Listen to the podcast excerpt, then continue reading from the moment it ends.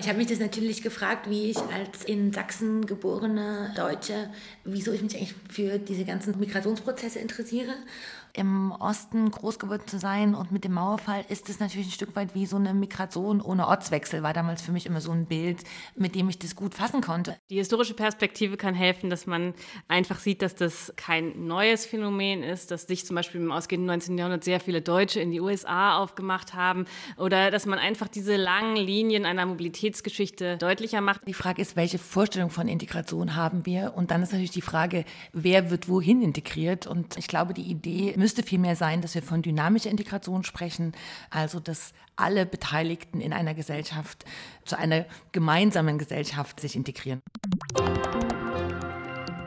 Herzlich willkommen zum Wissenschaftspodcast Talking Science. Mein Name ist Julia Fissmann und heute geht es um das Thema Migration und Gesundheit.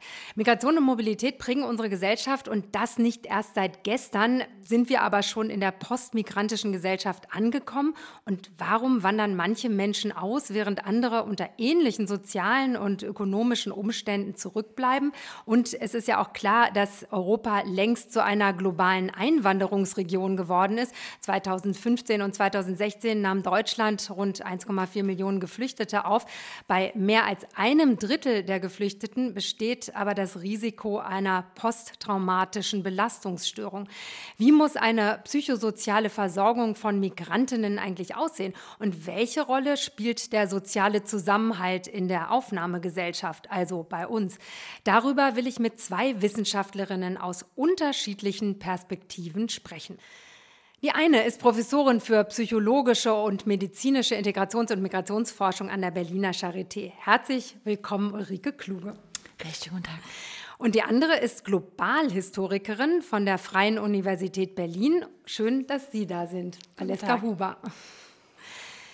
Hm, Frau Kluge, also ein Viertel unserer Gesellschaft hat heute das, was man so auf Beamtendeutsch Migrationshintergrund nennt. In Frankfurt am Main haben sogar die Hälfte der Bewohner einen Migrationshintergrund. Ist es da nicht eigentlich absurd, überhaupt noch von Integration zu sprechen? Von Integration zu sprechen ist äh, nicht absurd. Die Frage ist, welche Vorstellung von Integration haben wir? Und dann ist natürlich die Frage, wer wird wohin integriert? Und ich glaube, die Idee ist, müsste vielmehr sein, dass wir von dynamischer Integration sprechen, also dass alle Beteiligten in einer Gesellschaft zu einer gemeinsamen Gesellschaft sich integrieren. Und wir haben ja all die letzten Jahre immer, gerade auch in der Politik, vielfach von der Integration der Dazukommenden in die Gesellschaft gesprochen und sind aber zunehmend in den äh, letzten Jahren eben dazu gekommen, eben von dynamischer Integration beider Seiten. Es geht genau darum, sowohl die Aufnahmegesellschaft als auch die Geflüchteten äh, zu befragen und zu untersuchen, wie Integration für sie stattfinden kann als beidseitiger Prozess. Valeska Huber, Ihr zentrales Forschungsgebiet ist Migration und Mobilität. Also Europa ist in den letzten Jahren zu einer globalen Einwanderungsregion geworden. Mit Blick auf die Geflüchteten, die jetzt auch 2015, 2016 nach Deutschland gekommen sind, wie groß ist das Ausmaß der Migration im Vergleich zur Geschichte? Weil Sie haben das ja als Globalhistorikerin irgendwie eher im Blick. Ja, also ich will natürlich sofort dafür plädieren, den langen Rahmen zu stecken und sich die Zeit um 1900 zum Beispiel oder die zweite Hälfte des 19. Jahrhunderts als Ein- und Auswanderungsphase genauer anzuschauen. Das ist die Zeit, in der neue Technologien entstehen, Eisenbahn, Dampfschiff, die Welt rückt zusammen und sehr viele Menschen machen sich auf und sind in Bewegung. Gleichzeitig, anknüpfend an die Diskussion, die wir gerade hatten, finde ich es auch sehr, sehr wichtig, immer diesen Begriff der Migration oder der Mobilität zu differenzieren und sich zu überlegen, dass er natürlich ganz unterschiedliche Dinge für unterschiedliche Personen bedeutet. Und auch da ist der Blick in die Geschichte, glaube ich, sehr, sehr spannend. Sie sprechen zum Beispiel nicht nur von Mobilität, sondern von Mobilitäten, also im Plural. Warum? Ja, weil mir ganz, ganz wichtig ist eigentlich ähm, zu zeigen in meiner Forschung, dass es zu kurz greift, wenn wir immer nur sagen, die Welt ist in Bewegung, die Welt wächst zusammen, alle sind unterwegs, alles beschleunigt sich. Ich denke, es ist wahnsinnig wichtig, sowohl historisch als auch gegenwärtig, sich zu überlegen, was das für einzelne Individuen bedeutet.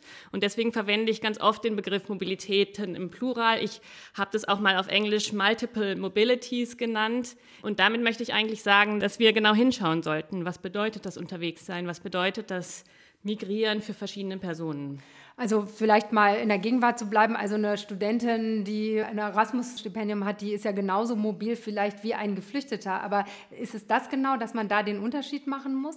Ja, ganz genau. Also da geht es ja auch nicht nur um das Unterwegssein selber, also dass man sich, dass eine Person in ein Flugzeug steigt und die andere ist Wochen, Monate lang unter extrem prekären ähm, Bedingungen unterwegs, sondern sowohl das Aufbrechen als auch das Ankommen hat natürlich ganz unterschiedliche Hintergründe. Und in der Zeit, in der ich mich historisch vor allem aufhalte, in der Zeit um 1900, werden eben bestimmte Formen von Mobilität auch ganz stark gefördert, leichter gemacht durch diese Technologien, die ich genannt habe, und andere werden kompliziert und eigentlich gebremst. Also deswegen finde ich es wichtig, nicht so eine Welt darzustellen, die im Fluss ist, sondern sich zu überlegen, wer kann eigentlich einfach unterwegs sein und für wen ist das eine sehr, sehr schwierige Angelegenheit. Was für Erkenntnisse bringt das bei Ihnen? Also wenn man sozusagen die Mobilität auch sich anschaut und da eine Differenzierung macht? Ich dachte jetzt gerade an eines unserer Projekte, weil Sie es vorhin in der Anmoderation auch gesagt hatten, die Motive der Migration. Ich glaube jetzt, wenn man sich so den Gesundheitsbereich und die psychologische Verfasstheit dann der Menschen, die sich auf den Weg gemacht haben, anschaut, wissen wir tatsächlich noch nicht so viel. Gleichzeitig ist es natürlich total relevant, auch für gerade psychosoziale Versorgung, noch wirklich genauer die Narrative und die Geschichten der Menschen zu kennen. Sie hatten vorhin gesagt, jemand macht sich auf den Weg, jemand anders nicht. Warum bleibt jemand im Transitland oder warum verlässt jemand das Transitland? Wieder. Das ist natürlich so ein bisschen heikel. Wir hatten am Anfang der Forschung die Frage, können wir vielleicht auch Persönlichkeitseigenschaften erforschen? Und das ist natürlich dann auch wieder politisch problematisch. Wie viel psychologisiere ich von dem, was gesellschaftlich, politisch, soziale Herausforderungen sind? Aber natürlich geht es uns ganz zentral darum, deswegen äh, machen wir auch relativ viel qualitative Forschung, um wirklich Menschen besser zu verstehen. Mit, mit welchen Problemen und psychischen Problemen richten sich denn die Menschen an Sie? Die sie behandeln und erforschen. Es gibt an der Charité schon seit 2002 das Zentrum interkultureller Psychiatrie und Psychotherapie. Und die Patientinnen, die dahin kommen, natürlich sind bestimmte Krisen- und Kriegserfahrungen, Ereignisse, die stärker zu posttraumatischen Belastungsstörungen führen als andere Lebenserfahrungen. Und natürlich haben gerade Geflüchtete häufiger eine posttraumatische Belastungsstörung.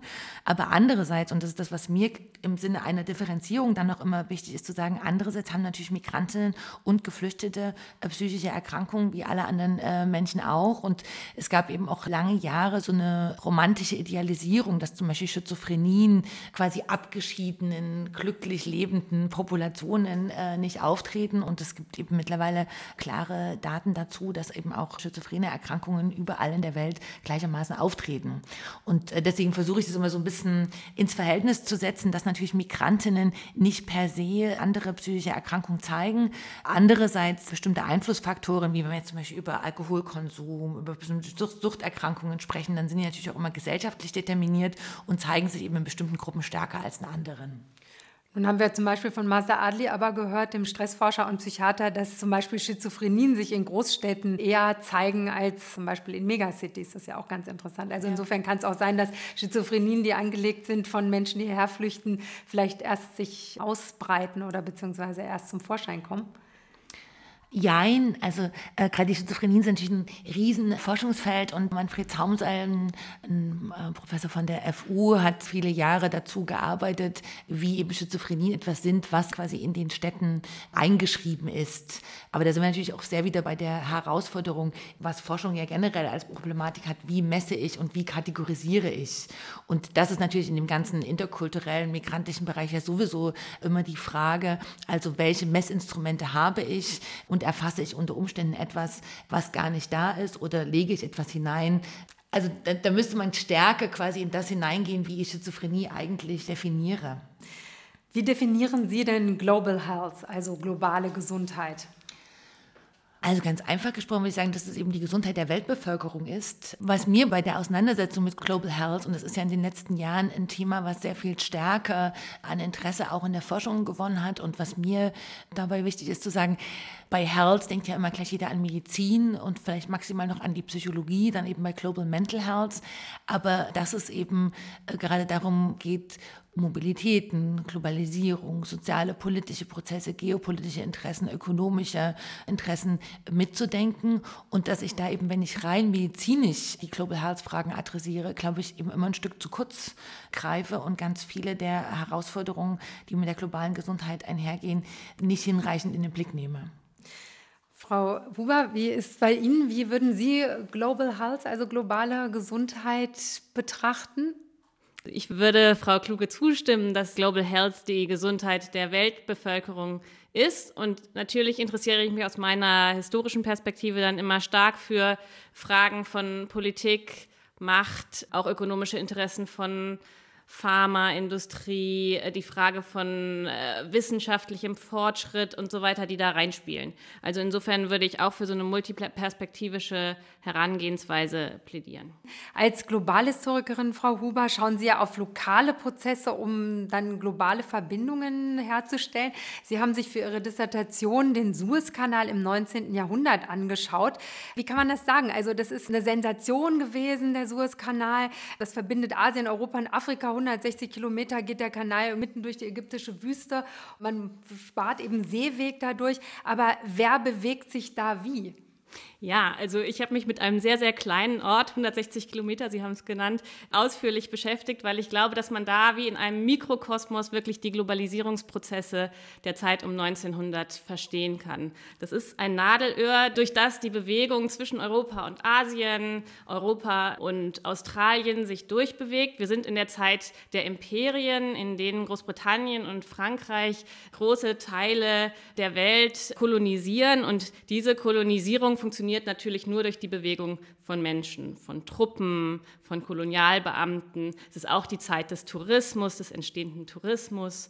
Aber es ist eben auch die Zeit der Arbeitsmigration. So ein Kanalprojekt kann nur gebaut werden, indem Arbeiter dort vor Ort sind, Seeleute. Die Pilgerfahrt von Nordafrika nach Mekka geht durch diesen Seeweg. Es ist also ein Ort, an dem sich sehr viele verschiedene Formen von Mobilität durchkreuzen, für einen Moment treffen und eben auch durch diese Imperien, die ich genannt habe, irgendwie kontrolliert werden sollen. Interessant ist ja, wenn man sich jetzt anguckt, Europa ist jetzt zu einer Einwanderungsregion geworden, das merken wir. Aber das muss uns ja eigentlich klar sein, das ist überhaupt kein neues Phänomen, denn Menschen waren schon immer sehr mobil. Die Geschichte. Völkerwanderungen hat es in der Geschichte der Menschheit schon immer gegeben. Das heutige Afrika gilt als Wiege der Menschheit. Vor etwa einer halben Million Jahre entwickelte sich dort der Homo sapiens. Seine extreme Anpassungsfähigkeit machte ihn anderen Urmenschenarten überlegen und er besiedelte die ganze Welt. Im vierten Jahrhundert begann in Europa die Völkerwanderung. Vor allem germanische Stämme wie Goten und Langobarden verteilten sich über den gesamten Kontinent. Diese Wanderung legte den Grundstein für die Bevölkerung des heutigen Europas. Im 19. Jahrhundert wanderten viele Europäer aus der Grund? Ein Wetterphänomen, die sogenannte kleine Eiszeit, führte zu einer Serie von Missernten durch kalte, nasse Witterung. 55 bis 60 Millionen Europäer zog es zwischen 1815 und 1930 nach Übersee, also in die USA, Kanada, aber auch nach Südamerika, Australien und Neuseeland. Gleichzeitig begann Ende des 19. und Anfang des 20. Jahrhunderts die Geschichte Europas als Zuwanderungskontinent. Zunächst kamen vor allem Bildungsmigranten aus den europäischen Kolonien sowie Seeleute aus Asien und Afrika. Nach dem Ende des Zweiten Weltkriegs kamen Millionen Vertriebene aus Osteuropa. Eine Massenzuwanderung auf den europäischen Kontinent begann. Zudem lösten sich die europäischen Kolonialreiche auf. Viele Siedler kehrten von dort zurück. In Deutschland kamen in der Zeit des Wirtschaftswunders nach dem Krieg erste Zuwanderer aus Österreich und Italien, um Arbeit zu suchen. Durch Anwerbeabkommen mit verschiedenen Ländern, wie zum Beispiel der Türkei, kamen in den 60er und 70er Jahren Migrantinnen und Migranten in die Industriezentren des Landes. Mit der Zeit verlängerten viele ihren Aufenthalt, holten ihre Familien nach und blieben. Frau Huber, also wenn man sich klar macht, irgendwie alle Menschen sind schon immer unterwegs gewesen, wer profitiert dann von solchen Wanderungsbewegungen und von vielleicht so einem großen Globalisierungsprojekt, würde ich es mal nennen, wie dem Suezkanal? Ja, also profitieren ist natürlich eine schwierige Frage. Man kann natürlich schon sagen, dass das British Empire in der Zeit der große Gewinner ist. Der Kanal wird auch zum Highway des Empires, zur Pulsader des Empires. Wenn man sich zeitgenössische äh, Beschreibungen anschaut, werden da ganz viele Analogien äh, dieser Art zwischen Großbritannien und Indien mit diesem Zwischenort des Suezkanals gewählt. Gleichzeitig finde ich natürlich selber in meiner Forschung immer diese individuellen Geschichten besonders spannend. Ich würde dafür plädieren, sich nicht nur die makropolitischen Strukturen anzuschauen, sondern immer auch zu versuchen, diese individuellen Lebensläufe und Geschichten in die Forschung einzubringen. Und das sehe ich in meiner eigenen Forschung auch als das ganz, ganz Spannende, aber auch die große Herausforderung in der globalhistorischen Forschung, wie man irgendwie diese globalen Prozesse und diese individuellen Lebensläufe, die sich in der der Zeit verändern durch neue Technologien, wie man das forschungsmäßig zusammenbringt. Frau Kluge kann sich durch diesen Blick quasi auf die einzelnen Geschichten, auf die persönlichen Geschichten von Menschen, die unterwegs sind, die aus anderen Ländern ähm, flüchten müssen, kann das die Haltung zum Thema Migration nicht auch ändern? Ja, ich mache einfach jemanden eher zu einem Subjekt. Also um es ganz einfach zu sagen, wenn ich quasi von traumatisierten Geflüchteten spreche, die dann entweder potenzielle Gewalttäter, radikalisierte Personen werden oder die Opfer sind, bleiben sie natürlich in so einem Objektstatus. Und wenn ich die Geschichten hebe und differenziere, gebe ich den Menschen natürlich jetzt aus einer psychologischen Sicht auch eine Subjektivität zurück. Und mit dieser Subjektivität kann ich natürlich viel eher in Beziehung gehen. Was ich ganz interessant fand, dass 2015, 16 selbst Sigmar Gabriel gesagt hatte, auch meine Mutter äh, war Flüchtling.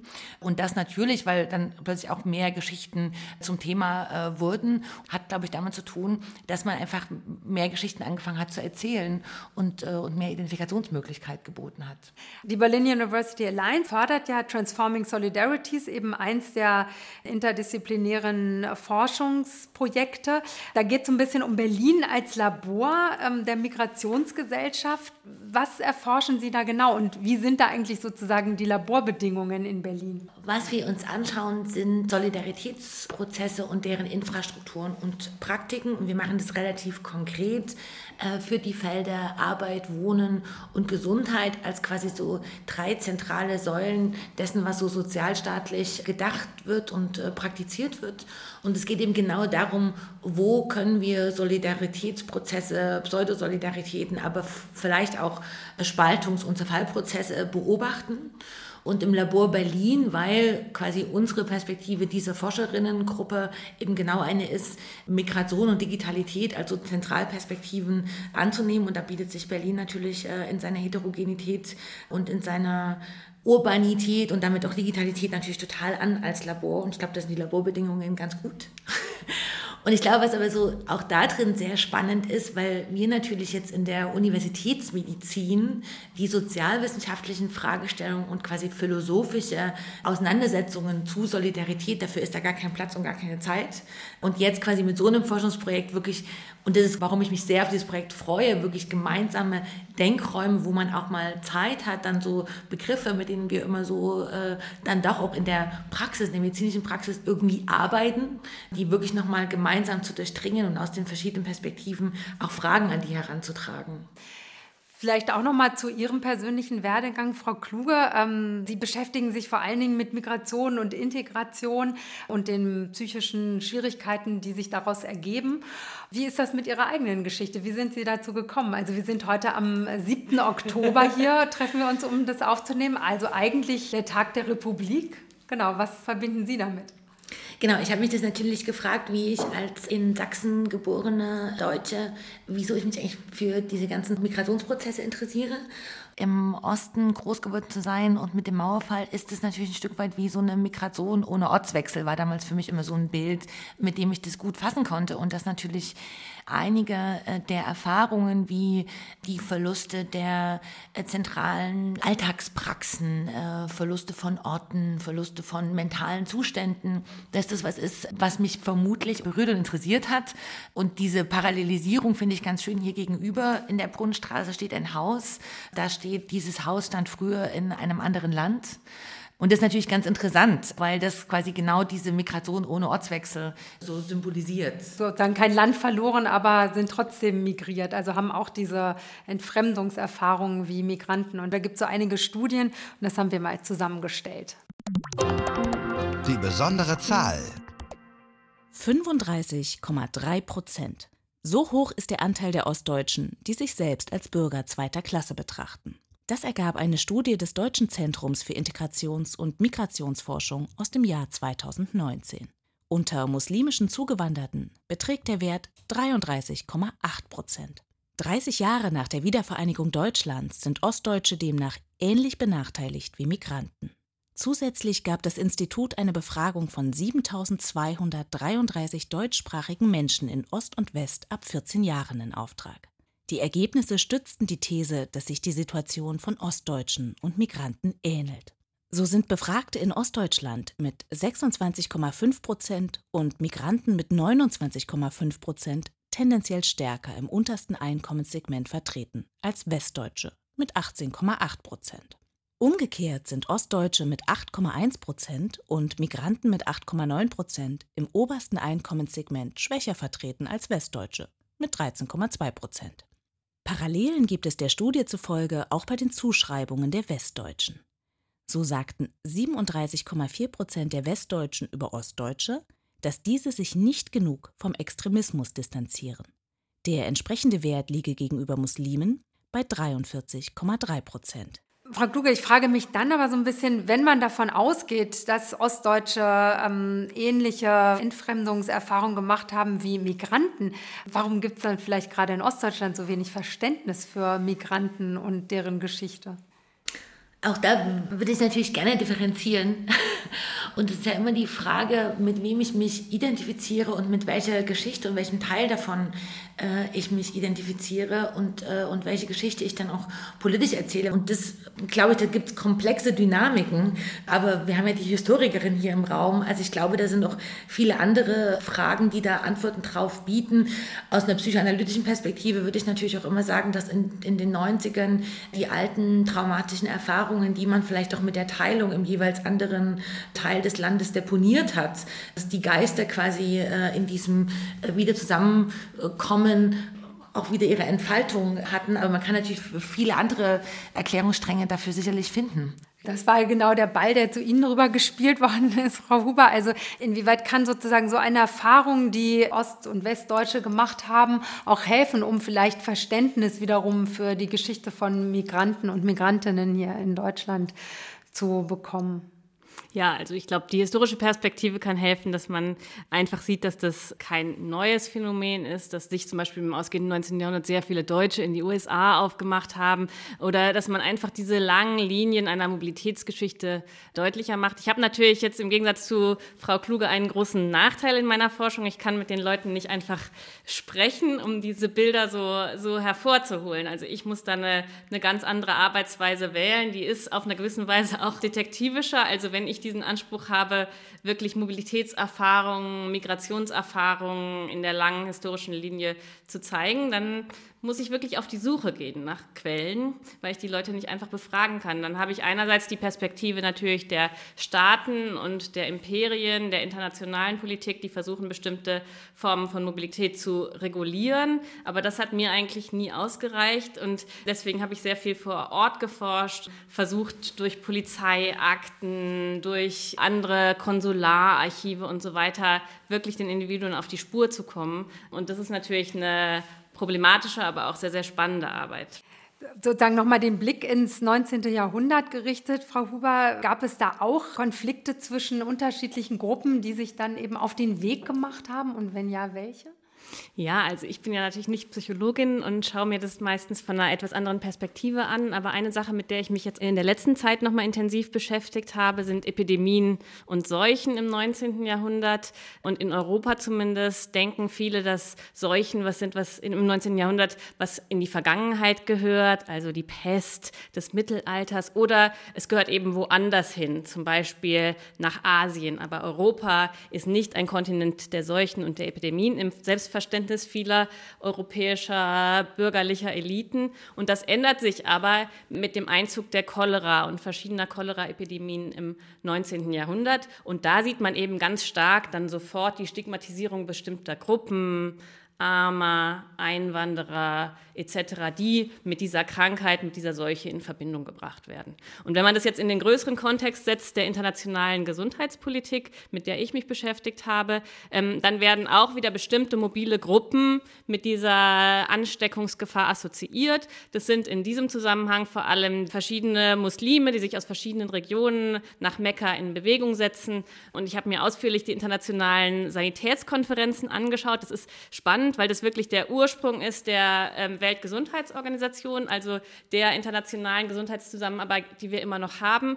Und da wird eben ganz stark auf einzelne Gruppen, einzelne mobile Gruppen äh, fokussiert, die kontrolliert werden müssen, damit man dieses Problem der Seuchen, der Ansteckung, der Epidemien in den Griff kriegt. Also es gibt natürlich viele aktuelle Bezüge, die uns da in den Blick kommen könnten. Ich finde besonders spannend, wirklich sich nochmal die Geschichte des Internationalismus oder der internationalen Organisation Organisationen unter dem Aspekt anzuschauen, dass die eben nicht in einem Geiste der internationalen Zusammenarbeit, der Solidarität, des Gesprächs auf Augenhöhe unbedingt entstehen, sondern in diesem Kontext der Imperien, die ich vorhin kurz beschrieben habe, also extremer globaler Ungleichgewichtungen. Und das führt eben dann unter anderem dazu, dass bestimmte sagen wir mal, schwächere Gruppen, die eine schwächere Lobby haben, in diesem Zusammenhang sehr viel stärkeren Kontrollen, ähm, Mobilitätshindernissen äh, begegnen als andere. Und welche Parallelen können Sie da zur heutigen Situation der SARS-CoV-2-Pandemie ziehen, ganz konkret? Ganz konkret kann man natürlich sagen, dass auch die derzeitige internationale äh, Gesundheitspolitik nicht unbedingt durch Gleichheit bestimmt ist, sondern dadurch, dass bestimmte mächtige ähm, Partner sich einfach aus der Verhandlung zurückziehen können. Das sieht man im, im 19. Jahrhundert mit Großbritannien, dass die sagen, wir akzeptieren bestimmte Begrenzungen unserer Freizügigkeit, bestimmte Kontrollen, die akzeptieren wir einfach nicht für unseren Waren- und Personenverkehr. Wir sind hier raus. Äh, da sind natürlich Parallelen, die man, die man sehen kann. Und überhaupt, dass das Thema von Grenzen, von ähm, Mobilitätskontrolle so zentral wird. Aber man sieht natürlich auch sehr, sehr starke Unterschiede. Also ich bin Historikerin, ich rede natürlich lieber über die Vergangenheit als über die Gegenwart.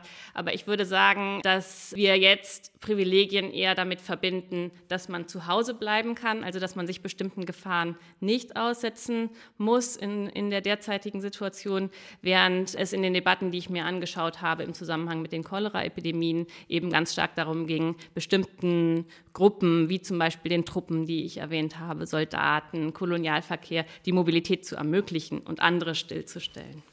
Und das ist dann ja auch ein bisschen Machtgefälle, was sich mhm. dadurch wieder zeigt. Ja, ganz genau. Heute sehen wir ja irgendwie durch die Corona-Pandemie soziale Ungleichheit noch mal viel deutlicher. Es ist ein bisschen wie durch ein Brennglas. Vieles wird irgendwie sehr viel deutlicher. Kann man das für das 19. Jahrhundert und die Cholera-Pandemie auch sagen? War das überhaupt eine Pandemie oder eine Epidemie? Weil Sie sprechen von Epidemie. Ja, das sind verschiedene Epidemien, verschiedene Wellen und Phasen, wie wir das jetzt auch gerade sehen. Der Begriff der Pandemie ist in der Zeit einfach nicht so etabliert. Also das verwende ich dann auch eher als Quellenbegriff. Also das ist eine Krankheit, die äh, seit 1817 und dann in verschiedenen Wellen immer wieder auftritt und verschiedene Regionen unterschiedlich stark betrifft.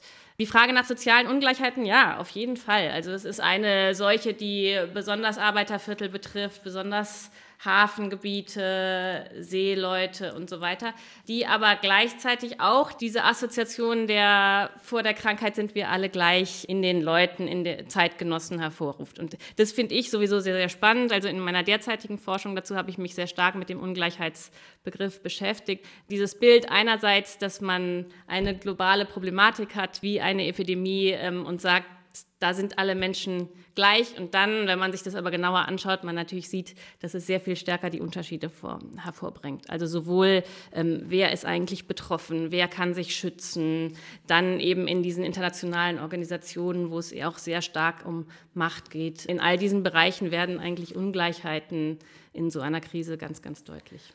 Es gibt ja auch ein Nachhaltigkeitsziel 10, ist das weniger Ungleichheit. Also inwieweit kann das interessant sein, als Forscherin, als Historikerin, sich das durch diese Pandemie genauer anzugucken, dass es viel stärkere Ungleichheit gibt, als man vielleicht vorher gedacht hat, weil Corona trifft eben bestimmte Gruppen stärker als andere? Ähm, ja, auf jeden Fall. Also ich bin eher Hist Globalhistorikerin und interessiere mich sehr für die Geschichte internationaler Organisationen und ich glaube, dass es absolut zentral und wichtig ist, ganz von Anfang an über Ungleichheiten nachzudenken. Ungleichheiten können sich ja aber auch ganz unterschiedlich ausdrücken. Also wir denken ganz oft über soziale Ungleichheiten nach, aber durch meine Perspektive denke ich, ähm, kann man das nochmal auffächern. Also ich finde spannend Fragen politischer Hierarchien, Fragen von äh, Wissenschaft und Medizin, wer hat da Zugang, wer hat den Zugang zu Bildung, Alphabetisierung etc. Und deswegen finde ich es gerade wichtig, wenn man sich Globalisierungsprozesse anguckt, diesen Begriff der Ungleichheit ganz stark ins Zentrum zu rücken. Auch weil ich sagen würde, dass, dass eben gerade die Globalisierungsforschung diese Tendenz hat, der Gleichmacherei ist vielleicht zu stark, aber man schaut sich Technologien an, die ähm, weltumspannend sein können. Globalhistoriker benutzen sehr gern diese Karten und sagen, hier ist das Telegrafennetz, hier ist die Eisenbahn. Und da möchte ich mit meiner Forschung so ein bisschen dagegen steuern und sagen, äh, wir müssen einerseits differenzieren, das, was ich vorhin mit Multiple Mobilities bezeichnet habe, und versuchen eben diese individuellen Perspektiven reinzukriegen. Und andererseits, ja, Ungleichheit. Also nur weil wir eine neue Technologie haben, die wir irgendwie auf einer Karte als global darstellen können, bedeutet das überhaupt nicht, dass alle Personen dazu Zugang haben, dass die sich für alle Personen gleich darstellt. Und das ist auf jeden Fall ein ganz starker Punkt in meiner Forschung. Hier an diesem Ort, an dem wir den Podcast aufnehmen, das ist ein ganz besonderer Ort. Wir sind nämlich im Transfer in Berlin Mitte, ein interkulturelles Netzwerk, in dem sich Menschen mit psychischen Problemen soziale und psychiatrische Hilfe holen können. Und wie das hier genau funktioniert und was hier angeboten wird, haben wir uns angeschaut. Der Ort. Viele Geflüchtete machen während ihrer Flucht traumatische Erfahrungen durch Krieg, Verlust und Gewalt. Doch nur wenige bekommen in Deutschland therapeutische Hilfe. Das liegt zum einen an der Zurückhaltung von Migrantinnen und Migranten, sich psychologische Hilfe zu suchen, zum anderen aber an Sprachbarrieren und zu wenigen Angeboten. Die Begegnungsstätte Transfer, ein interkulturelles Zentrum für psychosoziale Versorgung, will Hilfe vermitteln. 2017 hat sie in der Berliner Brunnenstraße eröffnet. Simone Penka leitet die Begegnungsstätte. Konkret hören wir uns erstmal die Probleme an. Also gibt es Probleme in der Familie, Überforderungen mit aufenthaltsrechtlichen Fragestellungen oder der Sorge und auch den Ängsten in Bezug auf diese Themen und äh, schauen dann eben, was könnte die richtige Anlaufstelle sein. Geht es hier um eine Psychotherapie? Geht es unter, um Unterstützung im Alltag? Und dann äh, schauen wir eben, können wir die Person auch dahin vermitteln, wo wir denken, dass es der richtige Ort ist. Etwa 500 Menschen wenden sich jedes Jahr hierher. Ein Fall ist Simone Penker besonders im Gedächtnis geblieben. Ist jetzt schon ein bisschen her, hatte uns aus einer Schule eine Schulpsychologin einen jungen Mann vermittelt, der in der Schule war, der Konzentrationsprobleme hatte, Ängste hatte. Da stellte sich dann auch raus, es war ein alleinreisender junger Mann, der eben in der Unterkunft lebte, mit anderen Männern in einem Zimmer, Opfer eines Raubüberfalls auch in Berlin geworden ist, auch äh, Suizidgedanken äußerte. Und in dem ersten Schritt hatten wir ihn psychiatrisch angebunden an eine psychiatrische Institutsambulanz in Berlin und hatten dann ein betreutes Einzelwohnen initiiert. Und ähm, das hat sich dann als sehr, sehr gut herauskristallisiert. Bei Transfer werden 60 Prozent der Beratungsgespräche mit einem Dolmetscher geführt. Patienten aus 88 Herkunftsnationen konnten so schon behandelt werden. Frau Kluge, wie kann denn an so einem Ort wie Transfer Menschen mit traumatischen Erfahrungen geholfen werden? die Grundidee für Transfer war wirklich einen psychosozialen Begegnungs-, Vermittlungs- und Professionalisierungsort zu schaffen.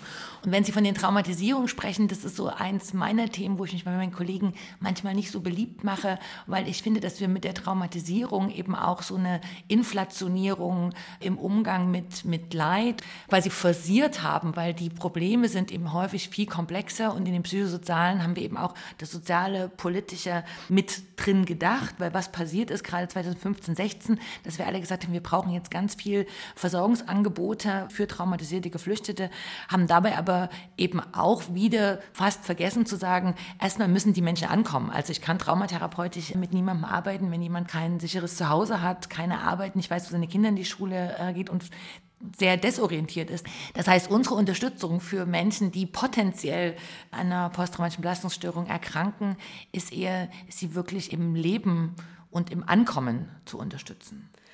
Wir sprechen also über Geflüchtete eben als traumatisierte Opfer, stülpen ihnen quasi unsere Sicht auf und verpacken die damit so ein bisschen. Aber wie kann man äh, das aufbrechen, dass wir uns Geschichten anhören, die eben hinter einer möglichen Traumatisierung stecken?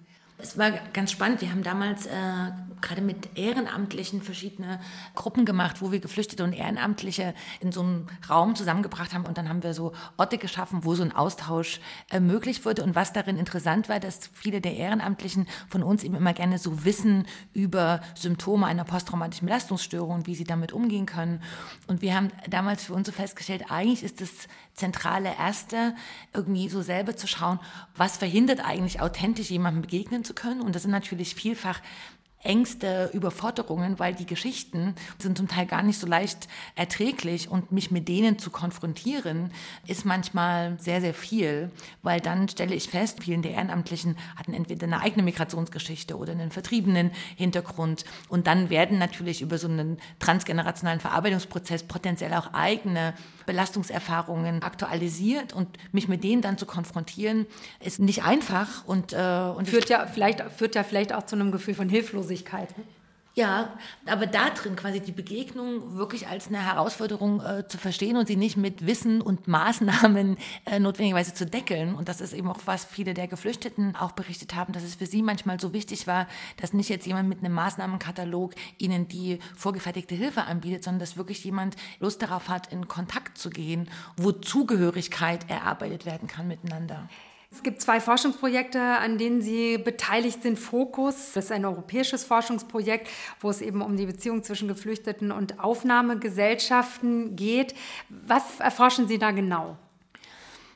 Wir schauen uns an, wie Geflüchtete und die Aufnahmegesellschaften, wie zwischen denen eben, was ich vorhin sagte, eine dynamische Integration stattfinden kann und machen das mit relativ ausführlichen quantitativen Erhebungen in Jordanien, in Kroatien, in Deutschland und in Schweden. Und es geht einerseits um die psychosoziale und andererseits um die Arbeitsmarktintegration. Und wir haben seit 2015 ja vor allen Dingen viel die Geflüchteten untersucht und zu sagen, wir müssen aber eben auch die Aufnahmegesellschaften genau hinsichtlich ihrer psychosozialen Integration, Arbeitsmarktintegration, was hat sich da verändert, was gibt es für Wahrnehmungen. Und es ist natürlich hochspannend, weil dort genau das, was dynamische Integration bedeutet, wie sie funktionieren kann und was aber auch das Spannungspotenzial und die Konflikte sind natürlich genau in diesen gemischten Gruppen sehr eindrücklich sichtbar wird und dann eine gute Moderationsleistung gefordert ist, weil dann natürlich so Sachen auftauchen wie Rassismen, Vorurteile, Ärger, Wut, wenn es verbalisierbar ist. Vielleicht die letzte Frage an Sie, Frau Huber. Sie beschäftigen sich ja auch mit der globalen Ordnung im 20. Jahrhundert und Kommunikation und Zugang zur Weltöffentlichkeit und auch mit der Krise der Demokratie, wenn ich das richtig verstanden habe. Inwieweit kann sozusagen auch das Thema Migration und Migration heute auch dazu dienen, ja, die Krise der Demokratie vielleicht auch aufzuhalten, weil Vielfalt ist doch Demokratie. Die Frage, wie man das mit Demokratie zusammenbringen kann, ähm ist ganz spannend. Ich arbeite da weniger zu Migration als wirklich zu der Frage, wann wird Demokratie zu einem globalen Projekt in der Zeit der Dekolonisierung. Ich habe ja relativ viel jetzt hier über Empires gesprochen. In meiner derzeitigen Forschung im 20. Jahrhundert interessiert mich eben, was kommt nach diesen Empires. Und Demokratie wird ja zu einer großen Hoffnung im 20. Jahrhundert. Wir sind jetzt ganz häufig in diesem Krisenmodus, in dem wir die Demokratie diskutieren. Ich schaue mir in den 50er, 60er Jahren aber viel mehr äh, eine Zeit an, in der mit Demokratie auch eine große Hoffnung verbunden wird. Und da ist der Begriff der Öffentlichkeit, würde ich sagen, zentral. Also Demokratie funktioniert eben über den Zugang zu Informationen, die öffentliche Diskussion und so weiter. Jetzt habe ich das sehr positiv dargestellt. Ähm, gleichzeitig ist es natürlich auch ein ganz, ganz stark normatives Projekt. Und ich gucke mir zum Beispiel in meinem derzeitigen Forschungsprojekt amerikanische Experten an, die mit sehr wenig regionalem Wissen in bestimmte Gegenden ziehen und sagen, ähm, hier sollte Demokratie entstehen. Also äh, genau wie wir das durch das in diesem Podcast jetzt an verschiedener Stelle getan haben, würde ich ähm, jetzt auch wieder für die Differenzierung plädieren und auch wieder sagen, dass auch diese Phase der Demokratiegeschichte des 20. Jahrhunderts eine ist, die sich durch Öffnung, Zugang, aber gleichzeitig auch Ausschluss ähm, ähm, kennzeichnet. Demokratie funktioniert ja nur mit Vielfalt und da wären wir vielleicht wieder beim Thema Migration und Integration. Insofern schließt sich da vielleicht der Bogen. Das war unser Talking Science Wissenschaftspodcast über den Einfluss von Kulturen und Migration auf die Gesundheit mit der Globalhistorikerin und Suezkanal-Expertin Valeska Huber. Vielen Dank. Vielen Dank. Und mit der Psychologin und Migrationsforscherin Ulrike Kluge. Auch an Sie vielen Dank. Vielen Dank. In der nächsten Folge, da geht es um Arbeit und Gesundheit mit dem Titel Wir sind immer für Sie da über die gesunde Balance aus Arbeit, Familie, Freizeit und Handy mit der Psychologin Anne-Kathrin Hoppe von der Humboldt-Universität und Andreas Eckert, der auch einen globalgeschichtlichen Blick auf das Thema Arbeit werfen wird. Studien und Informationen zu den eben angesprochenen Themen gibt es unter rbb-online.de-talking science. Mein Name ist Julia Fissmann und ich bedanke mich fürs Zuhören. Das war Talking Science, der Wissenschaftspodcast des RBB in Kooperation mit der Berlin University Alliance und der Charité Global Health. Ton Peter Avar. Schnitt Silke Merten. Sounddesign Kevin Kastens. Moderation Julia Fissmann. Redaktion Judith Rode.